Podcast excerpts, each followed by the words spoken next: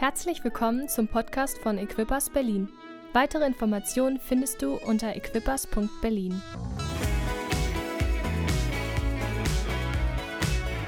Guten Morgen auch von mir. Am vierten Advent, das ging schon schneller als erwartet irgendwie für mich.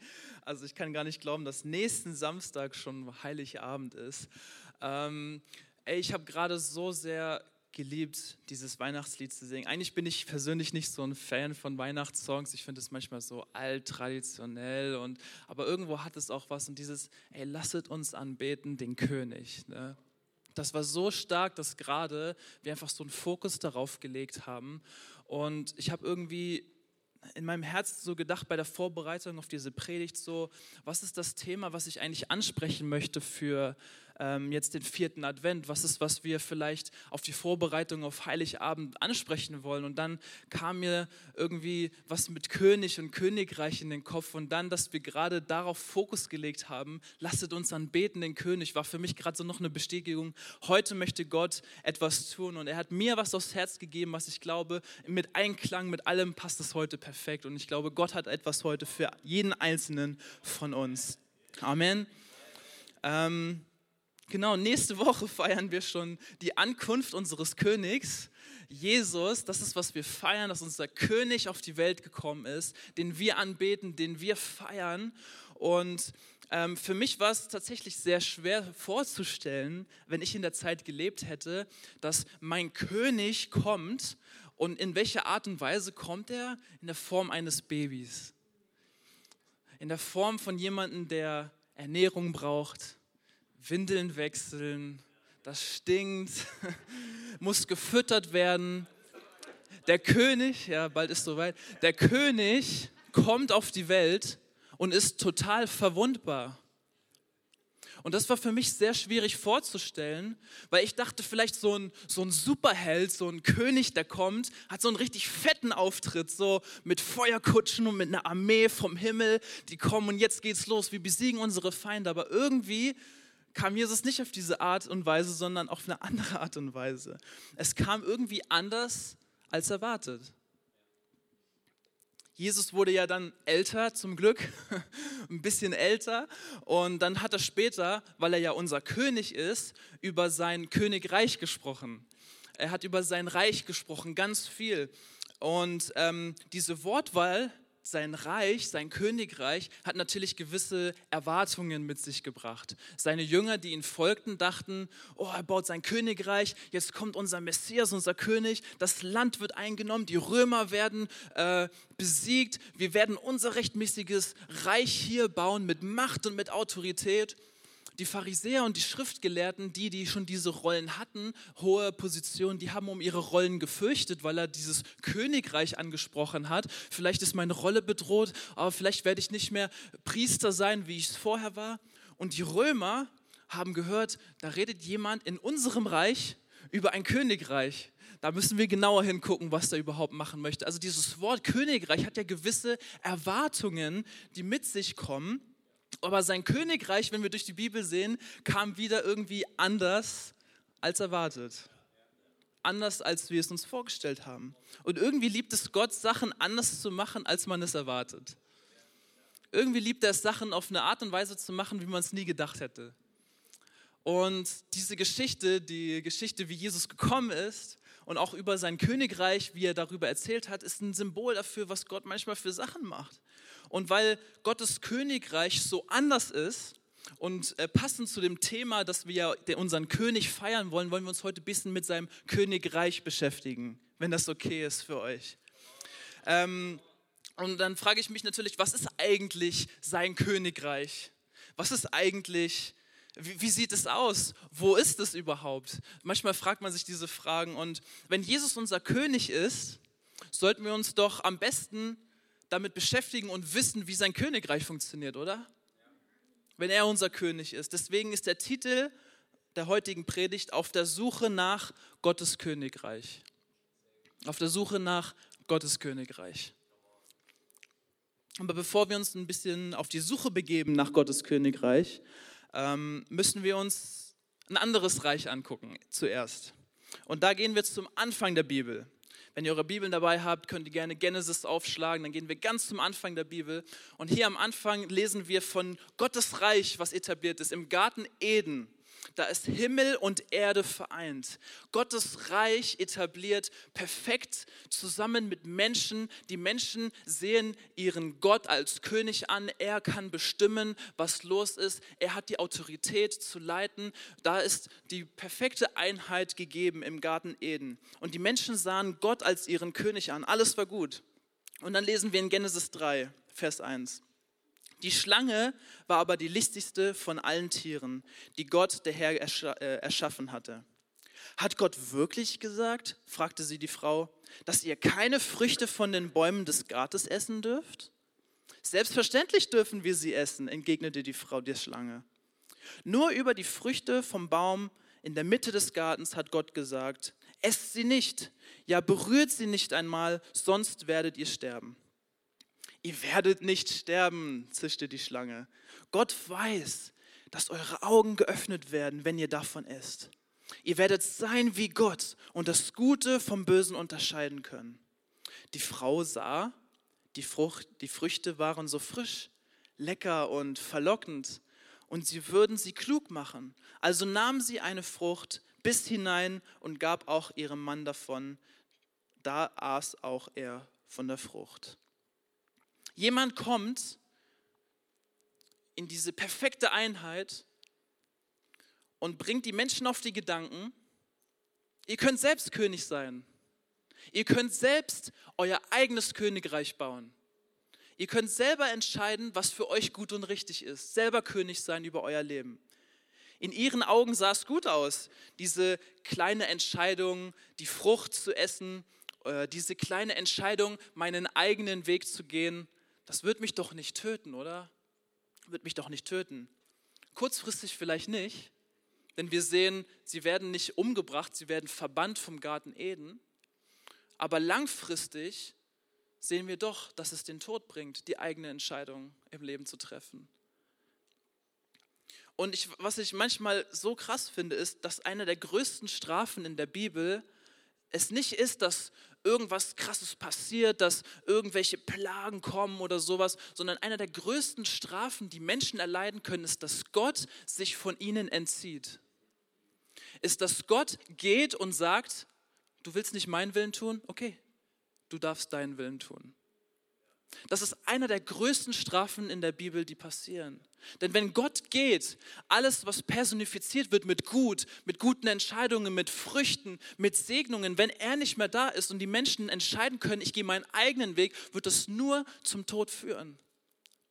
Vielleicht sieht es am Anfang frisch und lecker und saftig aus, diesen Weg zu gehen, den eigenen Weg zu gehen, aber langfristig führt es nur zu einem Weg und das ist nicht zum Gott, zum Licht und zu dem, der Frucht bringt. Eine weitere Geschichte in 1 Samuel 8, da heißt es, und es geschah, als Samuel alt geworden war, da setzte er seine Söhne als Richter über Israel ein. Sein erstgeborener Sohn hieß Joel und der andere Abia. Die waren Richter von Beersheba. Aber seine Söhne wandelten nicht in seinen Wegen, sondern gingen auf Gewinn aus und nahmen Geschenke und beugten das Recht. Da versammelten sich alle Ältesten von Israel und kamen zu Samuel nach Rama. Und sie sprachen zu ihm, siehe, du bist alt geworden und deine Söhne wandeln nicht in deinen Wegen. So setze nun einen König über uns, der uns richten soll nach der Weise aller Heidenvölker. Dieses Wort aber missfiel Samuel, weil sie sagten, gib uns einen König, der uns richten soll.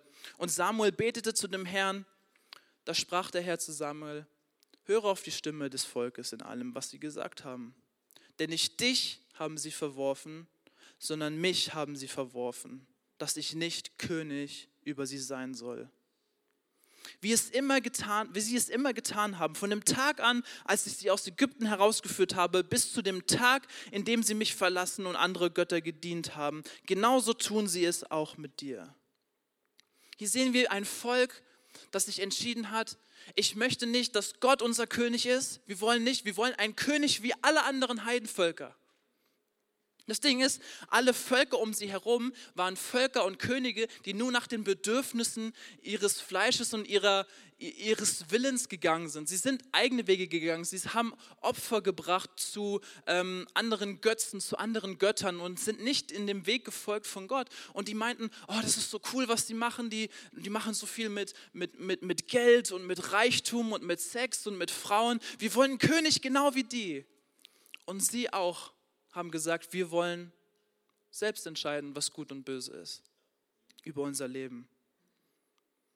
Da denkt man vielleicht, oh, das ist im Alten Testament, im Guten Testament, im, im Neuen Testament wird es jetzt wieder besser. Und dann lesen wir in Galater 5, Vers 7, was Paulus uns sagt über unser Fleisch. Und dann sagt er, die alte sündige Natur, in Galater 5, Vers 17, die alte sündige Natur liebt es, Böses zu tun.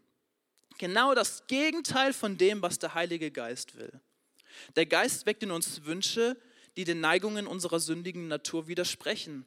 Diese beiden Kräfte liegen in ständigem Streit miteinander, sodass ihr nicht das tun könnt, was ihr wollt. Unsere sündige Natur, also die Bibel nennt es manchmal unser Fleisch, unser eigener Wille, will oft den einfachen Weg gehen. Unsere sündige Natur, wer wir manchmal sind, will oft den Weg ohne Probleme gehen, den Weg ohne Schmerz, will oft den Weg gehen, ohne mit dem Ehepartner über Fehler zu reden und lieber die Fehler zu verstecken. Will lieber den Weg gehen, Menschen nur Gutes zu tun, wenn sie auch mir Gutes tun. Unser selbstsüchtiger Wille will oft nur auf mich selbst achten und auf meinen Vorteil achten. Und die Bibelstellen, die wir gerade gelesen haben, von Anfang an in der Bibel schon, zeigen, dass wir oft das Gegenteil von dem wollen, was Gott eigentlich möchte. Und darum ist dieses Thema so kompliziert, weil in der Welt sehen wir so viele Beispiele für Erfolg. Was, denkt, was sind so Beispiele für Erfolg in der Welt? So jemand, der eine große Yacht hat ähm, im Hafen auf, auf Malle oder jemand, der ein Riesenhaus hat, ein richtig geiles Auto, ein SUV oder so, ein Porsche im, im Fuhrpark hat. Jemand, der Macht und Imperien hat, Chef von Firmen von Amazon, die massig Geld haben oder jemand, der richtig viele Follower und Likes hat, super viele Aufrufe auf seine Videos. Das sehen wir als Erfolg. Und dann kommt Jesus an und sagt Sachen wie in Matthäus 23, Vers 11, der Größte unter euch muss den anderen dienen. Diejenigen jedoch, die sich über die anderen stellen, werden gedemütigt werden. Und die, die demütig sind, werden erhöht. Oder Jesus sagt, ähm, oder Paulus sagt später dann in Timotheus, ähm, jeder, der an Christus Jesus glaubt und ein Leben zur Ehre Gottes führen will, wird Verfolgung erleben. Und an Matthäus 5 sagt Jesus, glückselig, glückselig sind, die um der Gerechtigkeit willen verfolgt werden, denn ihre ist das Reich der Himmel. Klingt irgendwie nicht so wie das Reichtum und wie den Erfolg, den man in der Welt so sieht, oder? Das klingt irgendwie so unsexy. Es klingt irgendwie so falsch, so kontraproduktiv. Es ist extrem schwer, Gottes Prinzipien zu folgen. Es ist leicht, ihnen zu glauben, es ist schwer, ihnen zu folgen.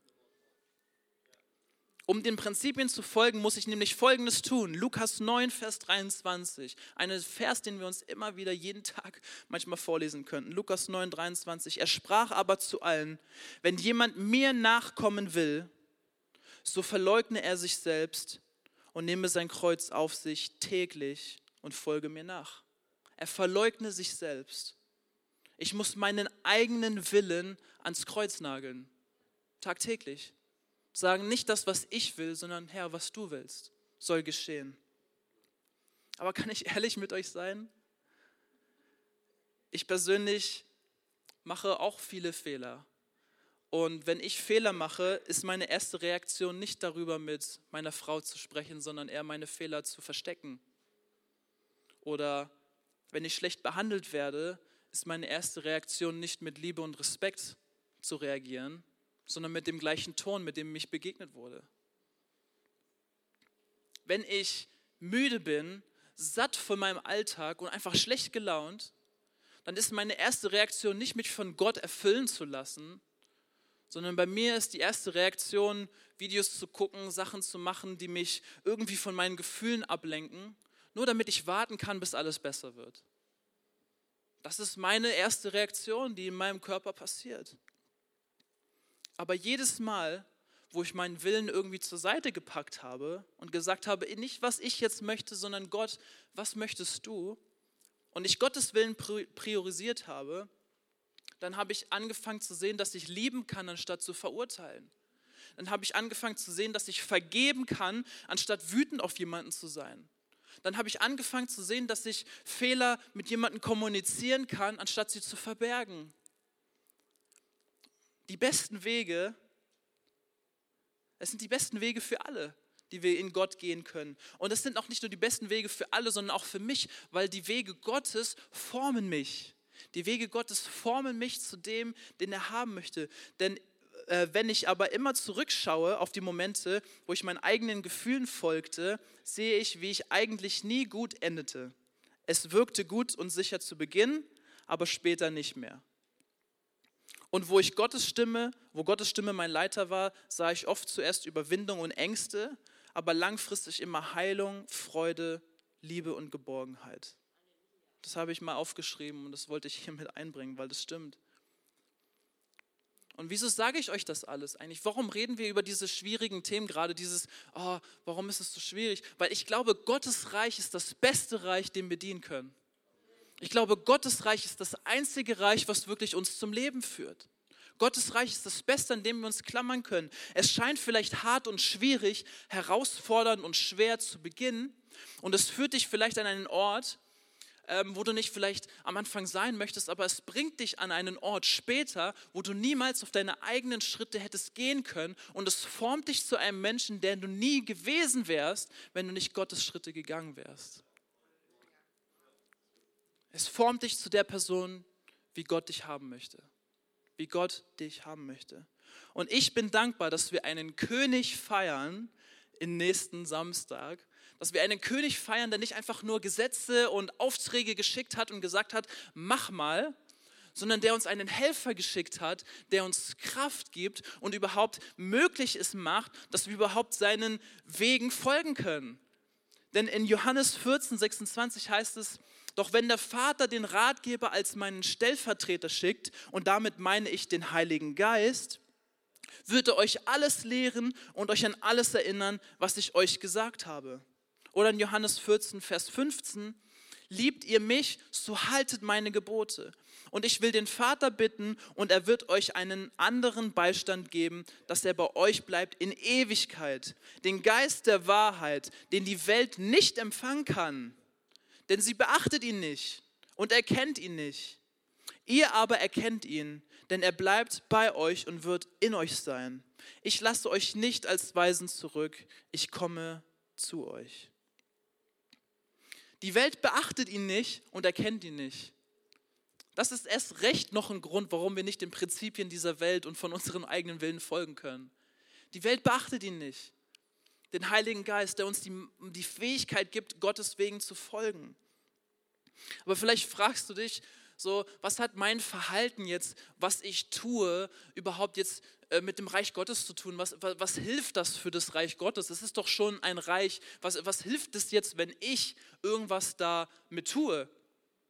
Und dann sehen wir uns in Matthäus 6, Vers 10 an, einer der krassesten Gebete, die man beten kann. Dein Reich komme, dein Wille geschehe, wie im Himmel, so auf Erden dein Reich komme und dein Wille geschehe, wie im Himmel, so auf Erden. Das heißt, wenn wir Gottes Willen tun, wenn du Gottes Willen tust, wenn wir es alle tun, dann bringen wir ein Stück Himmel auf Erden. An dem Ort, wo Gott gefolgt wird, an dem Ort, wo wir hören, was Gott uns befiehlt und wir danach trachten und es tun, kommt ein Stück Himmel auf Erde. Wenn du Gnade schenkst, obwohl die Person es nicht verdient hat, kommt ein Stück Himmel auf Erde. Wenn du Menschen dienst, obwohl du keine Zeit hast, vielleicht gerade das zu tun oder nicht in der Lage bist oder nicht die Motivation dafür hast, es kommt ein Stück Himmel auf Erde. Wenn du dich um Menschen sorgst, die einsam sind, kommt ein Stück Himmel auf Erde. Wenn du für deinen Arbeitskollegen betest, kommt ein Stück Himmel auf Erde. Und damit meine ich nicht alleine zu Hause, sondern mit der Person, obwohl sie vielleicht kein Christ ist und das voll eine Überwindung ist. In dem Moment kommt ein Stück Himmel auf Erde. Du bringst ein Stück Himmel auf Erden. Die Pharisäer fragten in Lukas 17, eines Tages fragten die Pharisäer Jesus, äh, wann wird das Reich denn eigentlich kommen? Und Jesus erwiderte, das Reich Gottes wird nicht zu euch in sichtbaren Zeichen angekündigt. Ihr werdet nicht sagen, oh, hier ist es oder es ist dort drüben, denn das Reich Gottes ist mitten unter euch. Das Reich Gottes ist in anderen Übersetzungen in uns, in euch drin. Das Reich Gottes ist nicht etwas, was in Macht und Autorität erstmal kommt. So hat Jesus nicht gekommen. Er hat sich zu dem Kleinsten der Kleinsten gemacht und ist gekommen in Demut. Und das Reich Gottes kommt auf eine Art und Weise, wie die Welt es nicht sehen kann. Denn der Heilige Geist bringt uns nur dazu. Die, das Reich Gottes kommt auf eine Art und Weise, wie wir es nicht erwarten, denn es ist mitten in unseren Herzen, mitten unter uns. Und da, wo der Himmel auf Erden kommt, wo Himmel auf Erden ist, da wo das Reich Gottes gebaut wird, da passieren Wunder. Da passieren Wunder, wo Himmel auf Erde kommt. Da passieren Wunder. Da ist Gott in der Mitte und schenkt Veränderung. Und, und es ist so wichtig ähm, zu verstehen, weil wenn wir uns das ernst nehmen, heißt es, du kannst ein Stück Himmel auf Erden bringen. Du, jeder einzelne von uns. Jeder einzelne von uns kann dazu beitragen, dass ein Stück Himmel auf Erden kommt. Dass wir das tun, was in Matthäus 6,10 steht. Dass dein Wille kommt und dein Wille geschehe, wie im Himmel, so auf Erden. Und du trägst nicht nur sein Wort mit dir, sondern du trägst auch seine Kraft mit dir, die in dir lebt. Und das Anliegen unseres Königs ist es, dass jeder Mensch auf dieser Erde die Liebe und Barmherzigkeit von unseren Retter erkennen wird. Das ist unser Missionsbefehl in Matthäus 28, 19 bis 20. Geht hinaus in alle Völker und lehrt sie, meine Worte zu halten. Tauft sie im Namen des Vaters, des Sohnes und des Heiligen Geistes. Und siehe, ich werde bei euch sein bis ans Ende der Zeit. Unser Missionsbefehl. Aber sein Anliegen unseres Königs ist aber auch, dass wir ihn als König repräsentieren. Dass wir Botschafter werden für Gott. Botschafter. Botschafter für ihn. Und wisst ihr, wie Erweckung in dieser Stadt passieren wird? Wollt ihr überhaupt Erweckung in dieser Stadt sehen? Wollt ihr es sehen? Also ich will es sehen. Ich will Erweckung in dieser Stadt sehen.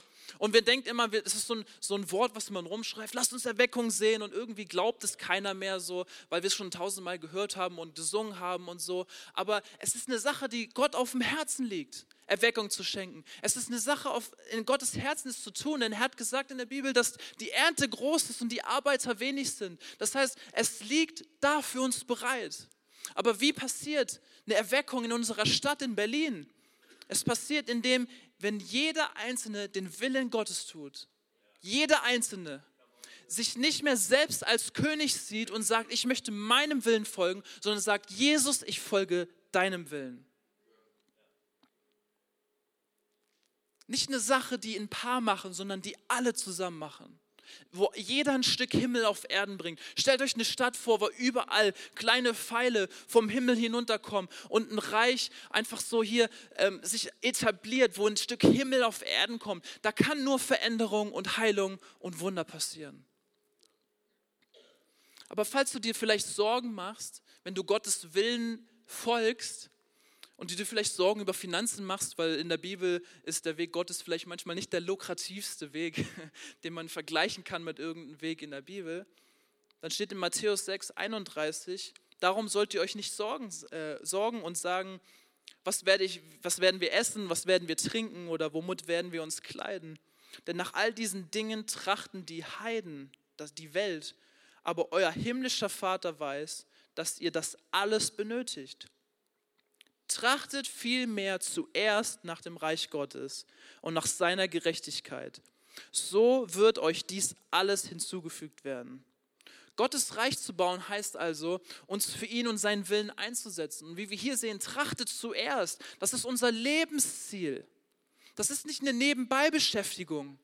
Das ist, nicht, das ist nicht eine Sache, an der ich jetzt am Sonntag drüber nachdenke, dann quatsche ich im Café mit einer Person und dann ist mein Reich Gottes Erfüllung heute getan für die Woche. Das ist unser Lebensziel.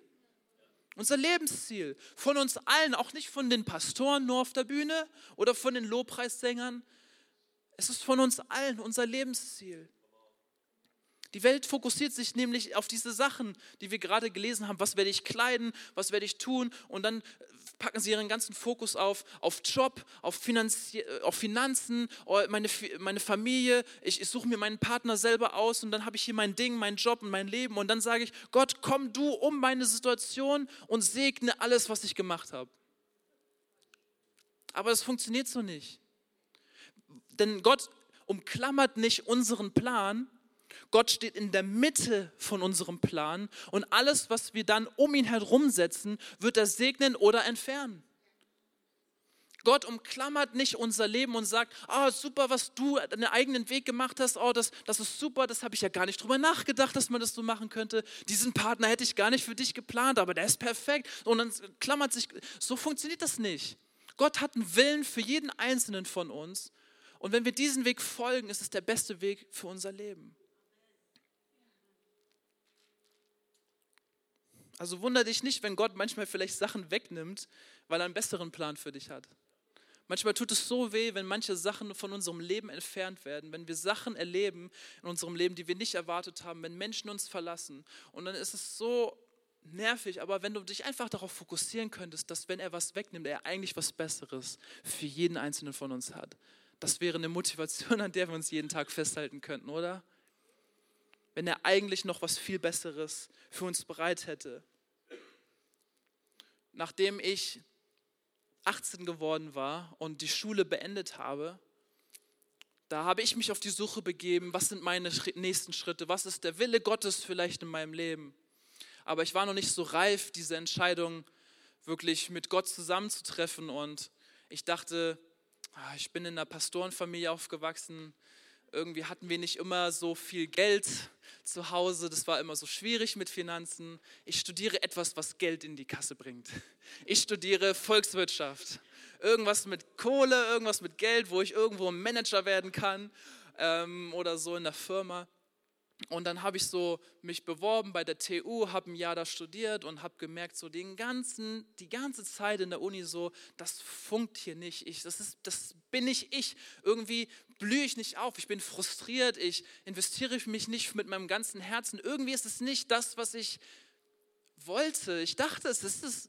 Ich dachte, das wird mich erfüllen. Ich dachte, das ist der Weg, der vielleicht das bringt, was ich nicht hatte. Aber ich habe irgendwie versucht, das zu erfüllen in meinem Leben ähm, was ich nicht hatte, auf eine Art und Weise, die vielleicht nicht richtig war, sondern mit meinen eigenen Schritten habe ich versucht, dies zu bewältigen.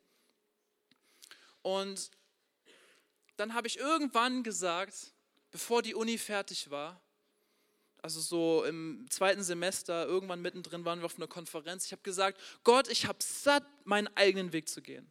Ich habe es satt, den Weg zu gehen, den ich nur habe. Ich, fühl, ich, ich sehe, wohin es führt. Es bringt mich nicht weiter. Es erfüllt mich nicht. Und an dem Abend, wo ich das voller Überzeugung gesagt habe, hat er so klar zu mir gesprochen wie noch nie zuvor in meinem Leben und gesagt, dass ich nach Neuseeland auf eine Bibelschule ans andere Ende der Welt gehen soll. Und dann denkt man sich vielleicht, voll cool, du kannst dich entziehen aus deiner ganzen Situation und einfach irgendwo Neustart machen. Naja, aber eigentlich wollte ich nicht gehen, weil ich war schon zwei Jahre in einer Beziehung mit meiner Freundin und ich wollte sie irgendwann auch irgendwann heiraten und dann ist es so, auf die andere Seite der Erde zu ziehen, wirkt irgendwie kontraproduktiv und irgendwie wollte ich das nicht, aber ich habe einfach satt und es satt und es satt gehabt, meinen eigenen Wegen zu gehen und gesagt, Gott, ich ziehe das durch. Ich ziehe es durch. Ich ziehe es durch. Was auch immer passiert, ich ziehe deinen Willen durch. Und so schwer es auch war, wir haben es durchgezogen und unsere Beziehung ist durch die Fernbeziehung noch viel enger gewachsen als vorher. Und jetzt stehe ich an einem Ort, wo ich nie gewesen wäre ich bin eine Person, die ich sonst nie gewesen wäre, wenn ich nicht Gottes Wegen gefolgt wäre, an diesem Schritt, wo es so hart gewesen wäre. Denn vielleicht hätte ich mich anders entscheiden können, wie es einfacher gewesen wäre. Aber Gottes Weg wirkt vielleicht herausfordernd und schwierig zu Beginn. Aber ich verspreche dir, sein Weg ist der, der dich am Ende immer an einem besseren Ort lassen lässt, als du es selber geschafft hättest. Immer. Immer. Und der Weg sieht für andere länger aus als für andere. Der Weg sieht für andere vielleicht ein Jahr aus der andere Weg sieht vielleicht zehn Jahre aus. Aber Gott zu folgen bringt dich immer an den besseren Ort. Und darum ist dieses Matthäus 6, Vers 10, dein Reich komme, dein Wille geschehe, wie im Himmel so auf Erden. Eine, eigentlich das radikalste Gebet, was du in deinem Leben sprechen kannst. Denn es beinhaltet dein ganzes Leben. Deine Kinder, Gott, dein Reich komme, dein Wille geschehe. Deine Arbeit, Gott, dein Reich komme, dein Wille geschehe. Dein Partner, Gott, dein Reich komme, dein Wille geschehe. In jedem einzelnen Bereich, in deiner Freizeit, Gott, dein Wille geschehe. Es betrifft unser ganzes Leben. Mein ganzes Leben soll dem Herrn dienen. Und Gottes Reich soll wirklich alle Sphären der Gesellschaft erreichen. Daran glaube ich. Es soll alle Sphären der Gesellschaft erreichen und deswegen können wir auch nicht unser Berufsleben trennen von dem Leben mit Gott. Es ist vielleicht einfach in der Gemeinde zu dienen am Sonntag. Ich, es ist nicht immer einfach, es gibt immer Diskussionen, ich weiß, aber hier ist es vielleicht, man ist in dieser Gruppe und da ist es irgendwie angenehm zu dienen, alle fordern dich heraus und es ist so, yeah, und die ermutigen dich. Aber dann, wenn es auf einmal zur Arbeit geht, irgendwie raus und man redet mit Nichtchristen, dann auf einmal wird das Dienen für Gott auf einmal sehr schwer. Aber das sind genau die Momente, wo wir gleich sagen müssen und gleich beten müssen, dein Reich komme und dein Wille geschehe wie im Himmel, so auf Erden. Und es ist nicht leicht, Gottes Willen zu folgen, ähm, denn wir wollen immer oft was anderes als das, was Gott möchte. Aber einer der krassesten Vorbilder war für mich wirklich, was, als ich das gelesen habe, ich habe so oft geweint in der Bibel und ich bin ein bisschen emotionalerer Mensch, aber als ich das wirklich gelesen habe und auch so einen Film dazu gesehen habe, das, das hat mich einfach mitgenommen. Und diese Stelle ist einfach in Markus 14 und Jesus ist so ein Vorbild, was es geht, Gottes Willen zu folgen. Aber er zeigt auch hier, wie schwer es ist, Gottes Willen zu folgen. Jesus selbst in Markus 14, 36. Und er sprach, Jesus zu seinem Vater, aber Vater, alles ist dir möglich nimm diesen Kelch von mir. Ich kann es nicht tun. Ich fühle mich so schwierig. Ich, die, diese Last, die ich tragen muss, ans Kreuz zu gehen, diese Last, die ich tragen muss, deinen Willen zu tun, sie ist zu schwer. Nimm sie von mir. Er zeigt seine Gefühle zu seinem Vater. Er versteckt sie nicht, er drückt sie aus. Aber dann eines der krassesten Sachen, die er einfach sagt, doch nicht, was ich will, sondern was du willst, soll geschehen.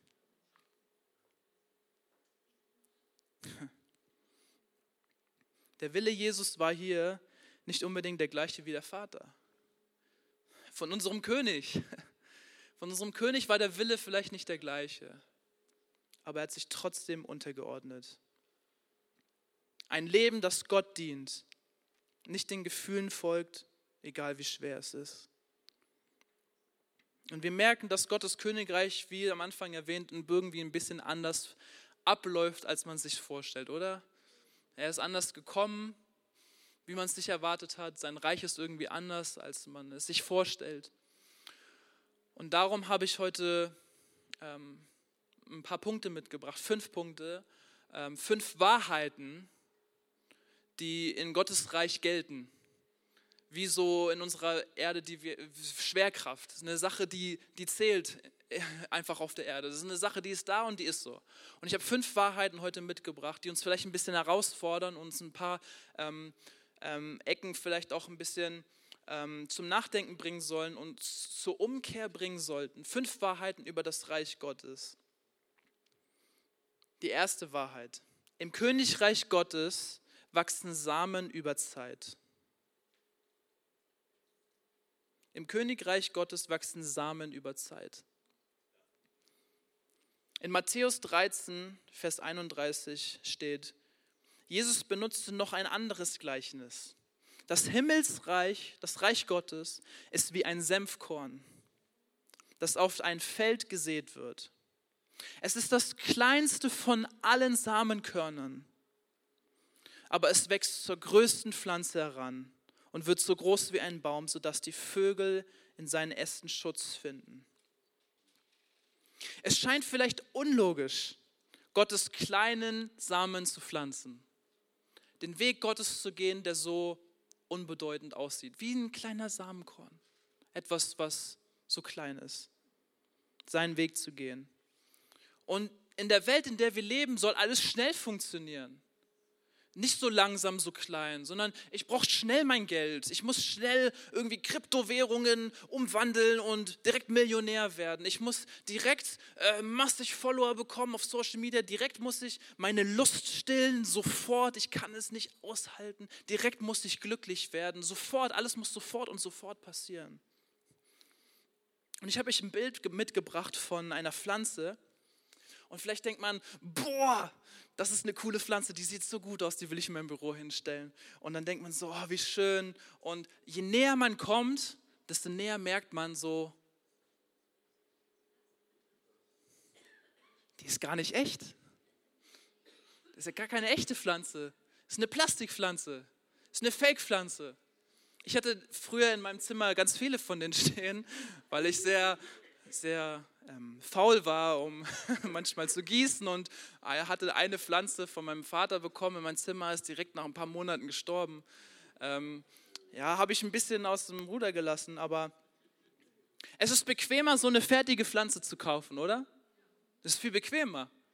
Sie ist da, sie steht da, sieht gut aus, sieht gut aus auf Social Media, perfekt, muss ich gar nicht viel investieren, ging einfach so flott, keine harte Arbeit. Aber wisst ihr was? Diese Pflanze wird niemals Früchte tragen. Sie sieht vielleicht gut aus und die Welt verehrt vielleicht diese perfekte Pflanze ohne Fehler, die wir sehen.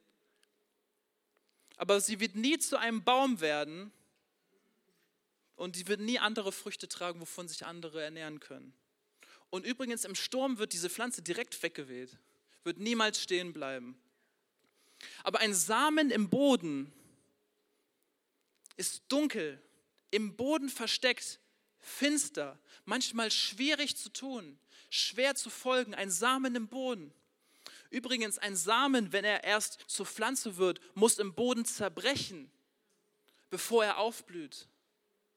Und in diesem Bruch in dieser Dunkelheit, in dieser manchmal schwierigen Situation, in der wir uns in unserem Leben befinden, in diesen Momenten, wo ich eigentlich eine schnelle Pflanze einfach kaufen könnte und sagen könnte, ah, ich mache einfach eine schnelle Lösung. Einfach, ich suche mir einen Partner ganz schnell irgendwo auf einer Seite oder irgendwo bei einer Party, aber eigentlich ist es nicht so ein guter Charakter, wie der hat. Oder ich suche mir ganz schnell irgendwo Geld auf eine illegitime Art und Weise. Diese Schnelllösungen bringen nur Pflanzen hervor, die niemals Früchte tragen werden. Die vielleicht gut aussehen für einen Moment, aber niemals weiter wachsen. Aber so ein Samen, der im Boden zergeht, ist manchmal so schwierig, in diesem Prozess zu bleiben und zu sagen, ich glaube daran, dass Gott mich zu einem großen Baum machen wird. Einem Baum, der riesig wird, der Schatten bringt für Vögel später. Ein Baum, der niemals vergehen wird. Und es ist manchmal schwierig, weil in diesem Prozess, wo wir vielleicht noch so ein kleiner Samenkorn sind und im Boden gerade unsere Wurzeln schlagen, könnten wir uns mit anderen Pflanzen vergleichen, die vielleicht schon weiter sind und sagen, oh, ich möchte die schnelle Lösung, aber lasst uns auf Gottes Geschwindigkeit vertrauen auf Gottes Geschwindigkeit für unser Leben. Denn deine Wurzeln müssen sich erst verankern im Boden. Deine Wurzeln müssen erstmal geschlagen werden. Diese Pflanze hat gar keine Wurzeln zum Beispiel. Die Wurzeln müssen geschlagen werden und das Wachstum mit Gott beginnt oft im Boden, im Verborgenen, in dem, was andere nicht sehen, nicht was direkt auf Instagram geteilt wird, nicht was direkt erzählt wird, sondern Gottes Samen unser Leben beginnt oft im Verborgenen. Ansonsten bist du weg mit dem nächsten Sturm, wie die Pflanze in dem Bild. Zweite Wahrheit im Königreich Gottes. Im Königreich Gottes erlangt man wahre Größe durch Dienen. Matthäus 23, Vers 11, da steht, der Größte aber unter euch soll euer Diener sein. Wer sich aber selbst erhöht, der wird erniedrigt werden und wer sich selbst erniedrigt, wird erhöht werden. Die Welt sieht Größe oft in dem gedient werden. Ich habe viele Diener für mich, ich bin Chef von einer Firma und ich habe viele Mitarbeiter, die für mich arbeiten. Ich bin wichtiger als die anderen oder ich diene nur denen, von denen ich auch was zurückbekommen kann. Aber guckt euch an, was Jesus machte in Lukas 22, 47, als Jesus kurz davor war, festgenommen zu werden. Während er aber noch redete, siehe, da kam eine Schar Und der, welcher Jesus hieß, einer der zwölf, ging vor ihnen her und näherte sich Jesus, um ihn zu küssen. Jesus aber sprach zu ihm, Judas, verrätst du den Sohn des Menschen mit einem Kuss? Als nun seine Begleiter sahen, was da geschehen sollte, dass er festgenommen werden sollte, sprachen sie zu ihm, Herr, sollen wir mit dem Schwert reinschlagen? Denn Jesus hat ja nichts falsch gemacht. Jesus hat nichts falsch gemacht. Er war unschuldig. Und dann steht in Vers 50, und einer von ihnen schlug den Knecht des Hohenpriesters und hieb ihm sein rechtes Ohr ab.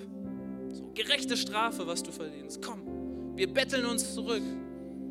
Und was Jesus jetzt macht, ist, er antwortete und sprach, lasst ab davon, hört auf.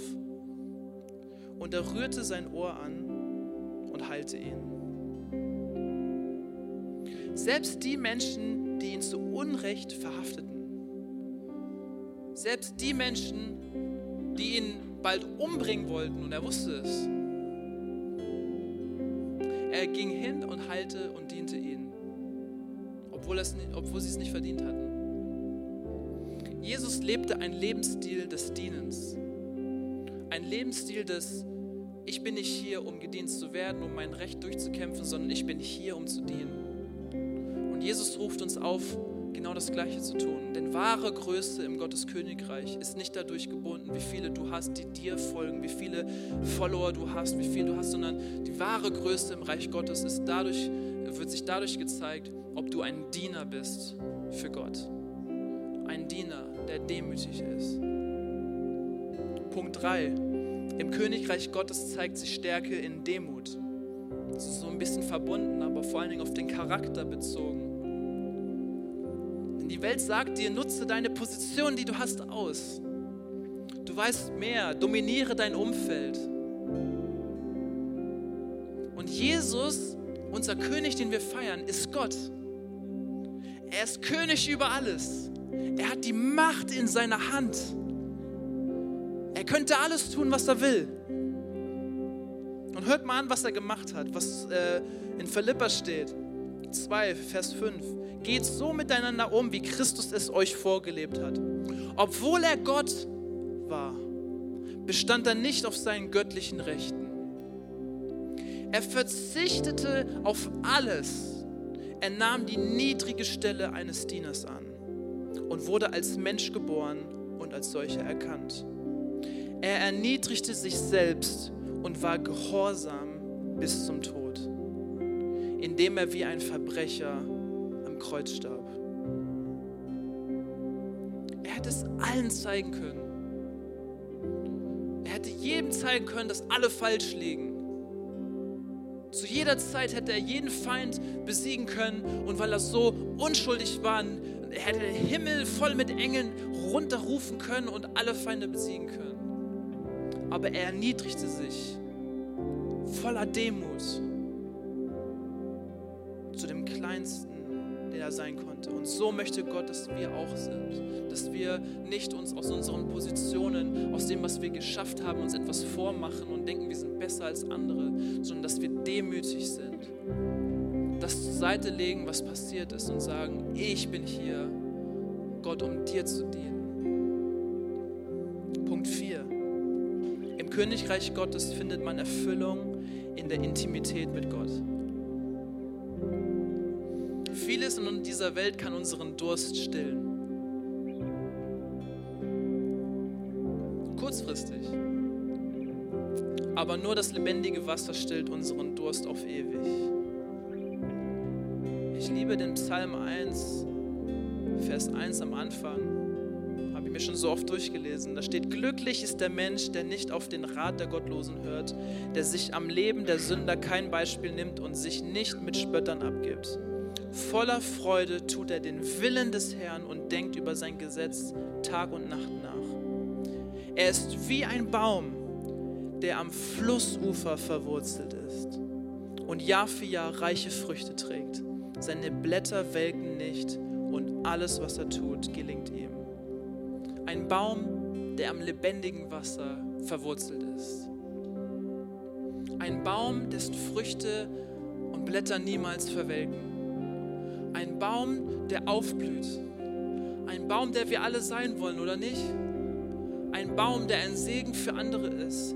Ein Baum, der nicht seine eigenen Früchte isst, sondern Früchte für seine Mitmenschen gibt. Ein Baum, dessen Blätter Schatten geben. Schatten für die Menschen, die von der Hitze in dieser Welt manchmal überwältigt sind und einfach bei diesem Baum Zuflucht finden. Schatten finden. Und dieser Baum ist nur zu dieser Größe, zu diesen Früchten gekommen, in dieser prallen Hitze, weil seine Wurzeln verankert sind im lebendigen Wasser. Im lebendigen Wasser.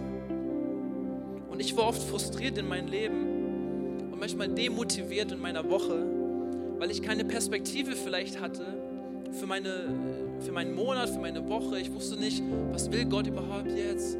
So, was soll ich tun? Und anstatt mich von Gott erfüllen zu lassen, bin ich in alte Verhaltensmuster zurückgekehrt, die ich eigentlich schon überwunden äh, hatte und weil ich so viel Druck, Druck vielleicht verspürt hatte von all den Sachen, die ich irgendwie tun muss, habe ich immer versucht, mich abzulenken mit Sachen. Ich habe versucht, äh, irgendwie äh, Filme oder Videos zu gucken, einfach damit ich meiner Welt entfliehen kann, damit ich sagen kann, ich habe keinen Bock jetzt, äh, mich damit zu konfrontieren. Ähm, ich fliehe in meine Sachen und vielleicht hast du auch einen Zufluchtsort, wo du hingehst und versuchst, dich abzulenken von Sachen und versuchst, Erfüllung schnell zu finden, schnelle Erfüllung in Sachen, wo wir uns dann gut fühlen für einen Moment, aber wir schieben nur alle Sachen die ganze Zeit nach hinten und irgendwann prallen sie alle aufeinander.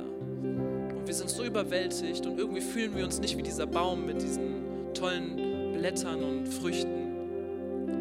Wenn wir doch nur unsere Wurzeln in das lebendige Wasser verankern würden, dann wird alles gut. Dann ist alles gut. Lass uns nicht auf die Schlange hören und unseren eigenen Weg gehen. Lasst uns ein Königsvolk sein, das Erfüllung in Gott findet und nicht in anderen Sachen. Und der letzte Punkt, den ich für heute habe. Im Königreich Gottes ist Gott der König. Im Königreich Gottes ist Gott der König. Das wirkt sich hört sich vielleicht so, ja natürlich, wenn es das Reich Gottes ist, ist doch Gott der König.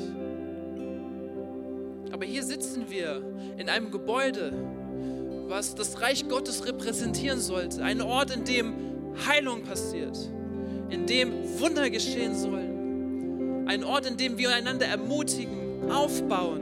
Wir uns ermutigen, diese Bäume zu werden mit diesen Pflanzen und mit diesen Früchten, die wir tragen aber doch in voll vielen von unserem Leben und bei mir auch ganz oft ist Gott nicht der König in meinem Leben, sondern oft packe ich mich selber an diese Stelle und entscheide selber, was ich tun möchte. Können viele Sachen machen, um zum König und Bestimmer unseres Lebens zu werden.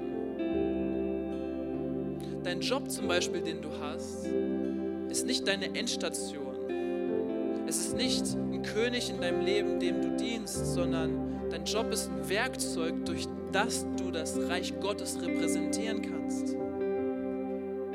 Denkst du, du hast deinen Job nur um Geld zu verdienen? Nur um da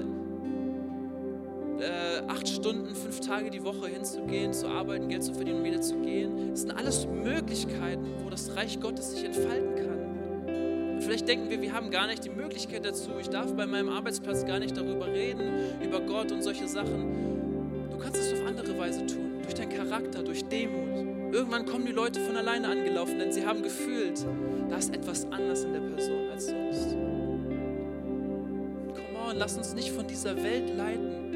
Lass uns nicht von dieser Welt sagen lassen, was richtig ist und was falsch ist, sondern lass uns unsere Gedanken erneuern unsere Gedanken erneuern, Römer 12 heißt es. Unsere Gedanken erneuern, damit wir Gottes Wegen folgen und damit wir wissen, was gut und richtig ist, weil er alleine weiß, was richtig und böse ist. Wie gehst du mit deinen Mitarbeitern und Kunden um? Was priorisieren deine Finanzen vielleicht?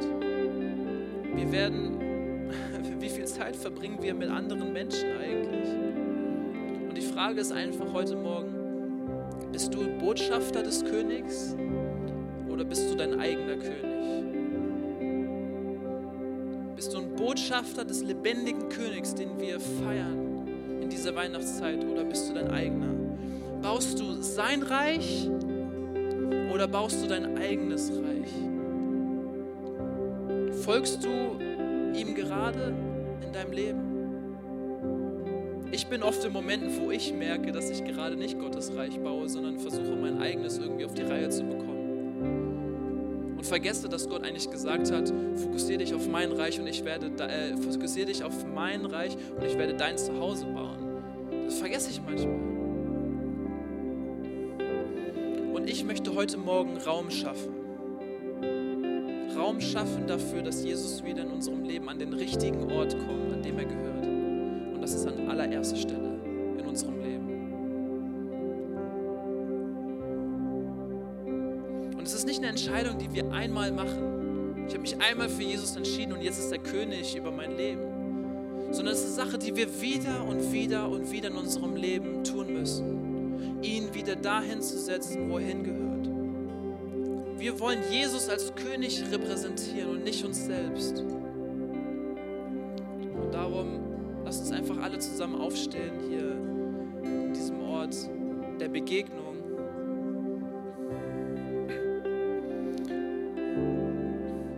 Und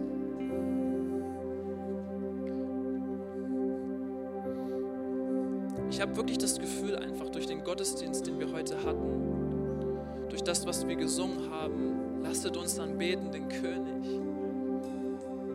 dass heute ein Ort der Begegnung ist. Dass es nicht nur ein Sonntag ist, wo ich was Schönes gehört habe und gehe, sondern wo vielleicht viele und ich darunter mit einbeschlossen wieder die Entscheidungen treffen müssen. Ich setze Jesus an allererster Stelle in meinem Leben. Jesus Christus ist König über mein Leben. Egal wie hart es aussieht, egal vielleicht wie schwierig es ist, manchmal so lange zu hören, dass Gott endlich mal was sagt ich will nicht meinen eigenen Wegen gehen und Jahre meines Lebens verschwenden, sondern ich möchte Jesus an erste Stelle setzen, denn ich weiß, sein Weg führt zum ewigen Leben.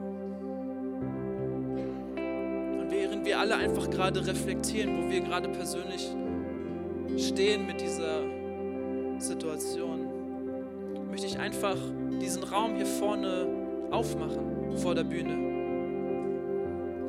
und es als ein Symbol sehen für die Menschen, mich und damit einbeschlossen, dass es hier wie ein Hinlaufen zum Thron Gottes ist.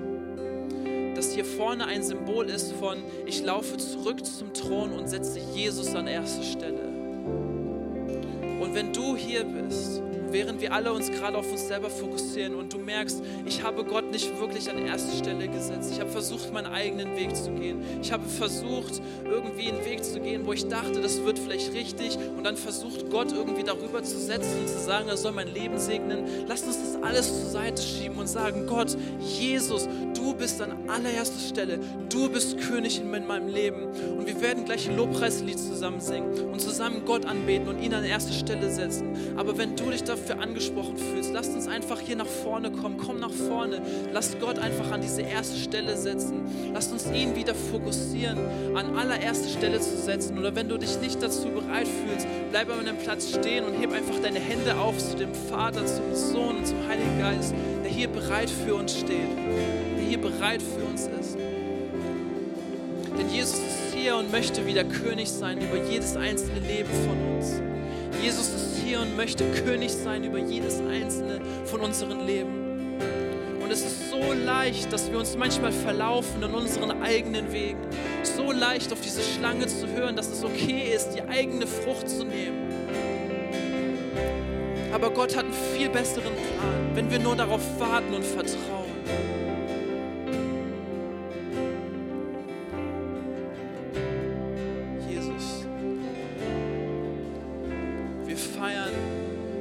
Adventszeit deine Ankunft als König Christus, als König Jesus über unser Leben. Es tut uns leid, dass wir dich manchmal nicht auf den Thron setzen in unserem Leben. Dass wir oft vergessen, dass du eigentlich der bist, der unser Leben bestimmt und du die besten Absichten für unser Leben hast. Wir entscheiden uns heute wieder, dich an diese Stelle zu setzen. Wir setzen dich auf den Thron, auf den du gehörst in unserem Leben.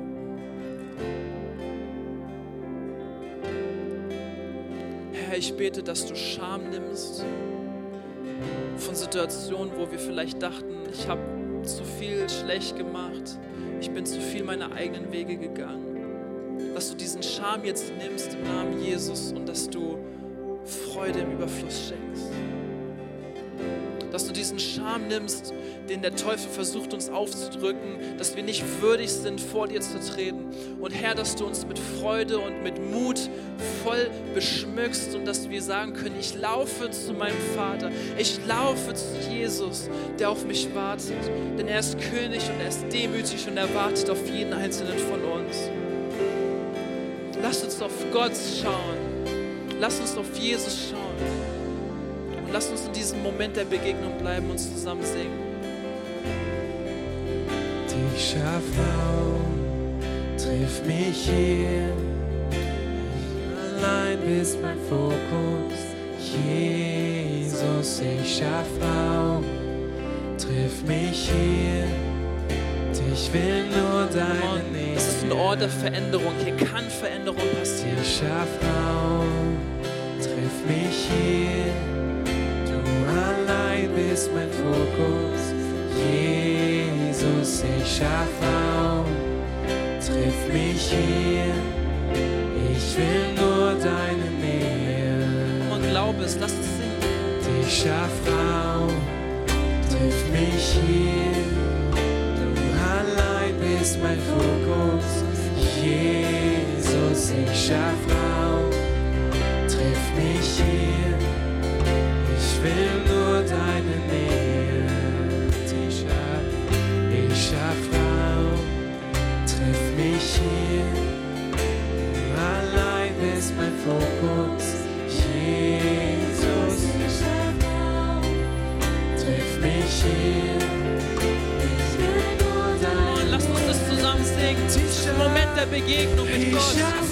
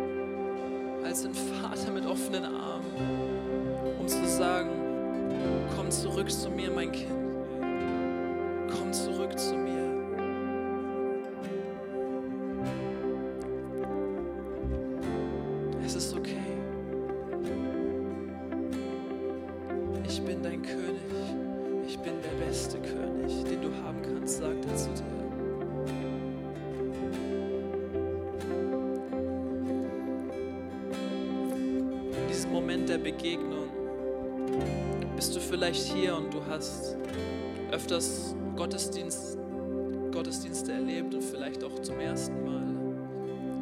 Und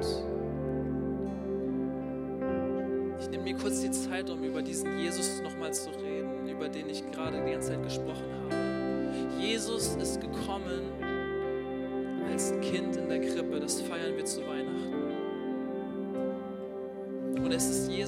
unser Gott, der sich klein gemacht hat, um uns zu uns zu kommen. Und er hat ein Leben in Perfektheit ohne Sünde gelebt. Uns demonstriert, was es heißt, in seinem Leben und nach ihm zu leben. Und am Ende, obwohl er keinen Fehler gemacht hat, ist er gestorben für uns am Kreuz. Hat alle die Schuld und die Sünde auf sich genommen, die eigentlich auf uns hätte fallen sollen. Hat all die Schuld auf sich genommen und gesagt, mein Kind, du bist vergeben. Jeder einzelne von uns ist vergeben. Aber dabei ist es nicht geblieben. Nach drei Tagen ist Jesus auferstanden, als Zeichen dafür, dass Tod ihn nicht besiegen kann, dass es keinen Sieg über ihn hat. Und Jesus hat uns versprochen, dass wenn wir an ihn glauben, an das, was er für uns getan hat, dass wir ihn als Herrn und Erlöser über unser Leben deklarieren und das mit dem Herzen glauben und mit dem Mund bekennen, dass wir seine Kinder sind und dass er uns errettet. Wenn du hier bist und du hast diese Entscheidung noch nie getroffen oder du musst sie wieder treffen, dann in diesem Moment, wo alle unsere Augen geschlossen sind, wo wir Intimität verleiten für jeden Einzelnen mit Gott alleine. Wenn du hier bist und du möchtest diese Entscheidung treffen, Jesus als dein König über dein Leben zu setzen, ihn an erste Stelle zu setzen, dann wie wäre es, wenn du einfach da, wo du bist, deine Hand hebst als ein Zeichen dafür, damit ich sehe, mit wie vielen ich bete. Danke für die Hand. Danke dafür. Danke auch dafür. Viele Hände, die hochgehen. Ich gebe noch Zeit, wenn du hier bist und du möchtest diese Entscheidung für Jesus treffen, wieder zu ihm zurückzukommen, ihn als König über dein Leben zu setzen. Danke für die Hand. Wir werden jetzt zusammen ein Gebet sprechen. Und du kannst dieses Gebet, wenn du dich dafür entschieden hast, mit voller Überzeugung aussprechen. Mit voller Überzeugung mitbeten, als Zeichen einfach für diese Einheit, die du jetzt mit Jesus beschlossen hast. Lass uns zusammen beten. Lieber Jesus, ich danke dir, dass du für mich gestorben bist. Ab jetzt folge ich dir und niemand anderem. Du bist König, nicht ich. Ich nehme dein Opfer an, was du für mich gebracht hast und entscheide mich ab heute, dich immer zu folgen. Ich liebe dich, ich ehre dich und ich preise dich, denn du bist König über mein Leben. Im Namen Jesus. Amen. Amen. Come on, lass uns Gott einen Applaus. Weitere Informationen findest du unter equippers.berlin.